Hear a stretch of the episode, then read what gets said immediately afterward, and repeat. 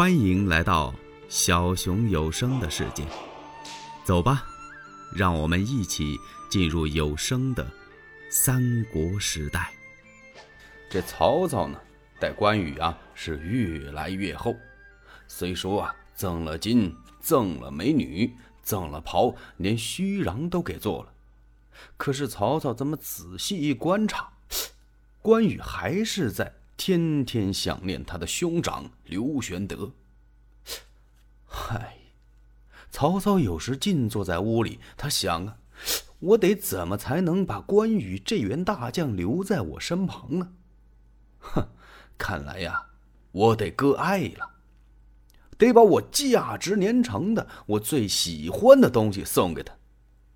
曹操转念一想啊，不行，怎么回事啊？这位曹丞相有点舍不得的。如果说你要是论金论银论珠宝，曹丞相恐怕眉头都不会皱，就送到关羽面前。唯独一想他自己非常喜欢的这个东西，他有点舍不得了。可是自己转念又这么一想，哎，我为了留下云长这员大将，为了我江城的霸业。我将此宝赠与云长。曹丞相主意打定了。第二天呢，又是宴请关羽的日子。吃喝完毕，曹丞相陪着关羽出来散散步。看样子啊，曹丞相是想把关羽陪到后花园去，大概要赏赏花吧。还没到这后花园呢，走着走着，关羽突然就听到一声马嘶，嘿。关羽一愣，丞相，请留步。曹操就站住了。哦，云长，你在想什么？关羽轻轻摆了摆手。哦，我并没有想什么。刚才我听一声马叫，这声马唤，似有龙吟虎啸之声。此马非同寻常啊！准是一匹良驹宝骑。哇哈哈哈哈哈哈哈！曹操笑了。云长啊，好耳音呐，你听出来了？不错，这是一匹战马。云长，不知可识此马呀？关羽听到这儿，往四处一看。光听马叫，这没见着马呀。这时啊，就见曹操这么轻轻一扬手，就打由这垂花门里边啊跑出两个人来，往两旁这么一站，紧跟着有人哒哒哒哒哒哒牵出一匹马来。这个牵马人这身量啊比曹丞相稍高一些，要是冷眼一看呢，他和曹丞相面貌相似。好像是一家兄弟，其实不是。这个人呢是马厩之长，马厩啊就是马号，就是管马号的。此人呢复姓司马，单名义子。他手里头牵着一匹坐骑，嘿呦，好一匹宝马良驹呀，简直像一块红缎子似的。在那马的脑门上有个白月光。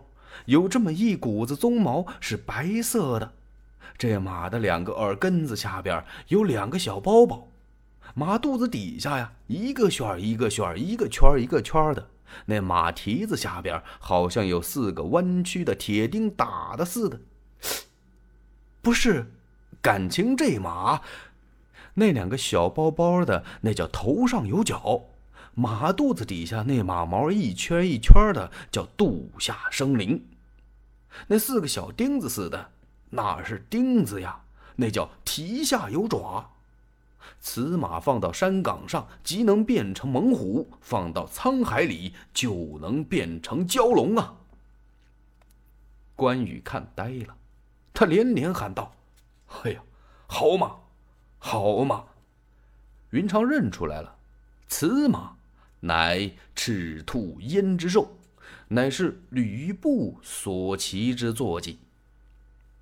曹操偷看一眼关羽的神色，这心里呀非常高兴。哼，心说怎么样？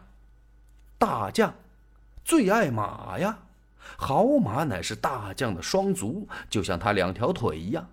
我给了云长这么多东西，他也没这么惊讶过，没这么高兴过。今儿个见了这赤兔兽，我看他爱的都有点发疯了。果然，关羽向前几步，由司马懿手中接过这个缰绳。这位司马懿一看，哦，且慢，将军，呃，此马十分厉害，光马童不知道伤了多少。我好不容易才从马号里把这匹坐骑给牵出来，您这伸手就接呀！他不是张口咬你，就是给你两撅子。哈，将军，啊，这可危险呐！这几句话呀，云长似乎是没有听到，他的手已经把这缰绳给抓住了。这匹赤兔兽往后面这么一打坠坡，哒哒哒哒哒哒哒，紧跟着扑棱这么一下，他把鬃毛炸起来，尾巴刷起来，把司马懿给吓坏了。嘿，这曹操也是大吃一惊，他怕呀，别把云长给碰着。云长，吁，一勒这缰绳，你说奇怪不奇怪？这赤兔兽啊，自从来到了丞相府，他就没老实过，不是踢就是咬啊！今儿个一见关云长，嘿，别看刚才鬃毛这么一炸，马尾这么一绞，关公就这一声吁，只见这赤兔兽唰，鬃尾接垂，立刻老实了。嘿呀呀呀呀！司马懿站到旁边鼓掌。哎，这可真不容易啊！关将军真来虎将也呀！他把大拇指挑起来，你真有两下子。这马认识你是怎么的呀？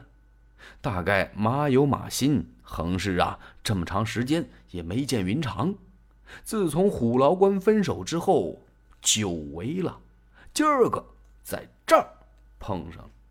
云长情不自禁地拉着赤兔兽在院子里走了一圈，觉得自个儿啊有点不好意思。怎么了？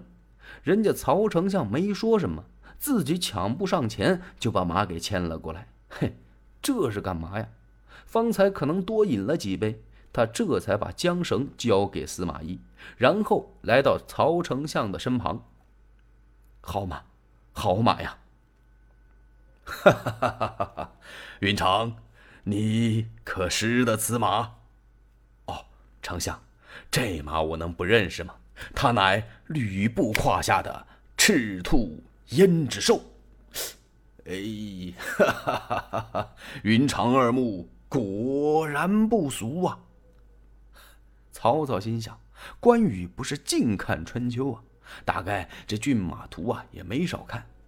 宝马良驹，人家都认识。云长，可喜欢此马？哦，这个。云长听到这儿，轻轻摇了摇头，笑了笑，没说什么。云长在心里想啊，君子不夺人所爱，人家曹操也拿这匹赤兔兽很看重。我说喜欢，人家给我不给我呀？给我吧，人家舍不得。不给吧，我张口提出来了。我说不喜欢，这云长这人不会撒谎啊，他是怎么想的就怎么说，表里如一。现在一问呢，云长不说话了。曹操看出他的心思来了，云长啊，我愿将此马送与你。什么？关羽听到这儿，用手一捻胡须。丞相，此话当真？嘿，我怎么能与云长说笑话呢？真是将此马赠与你，你要不要？欲知后事如何，且听下回分解。喜欢小熊的话，请点赞、订阅、加关注，你们的支持是小熊最大的动力。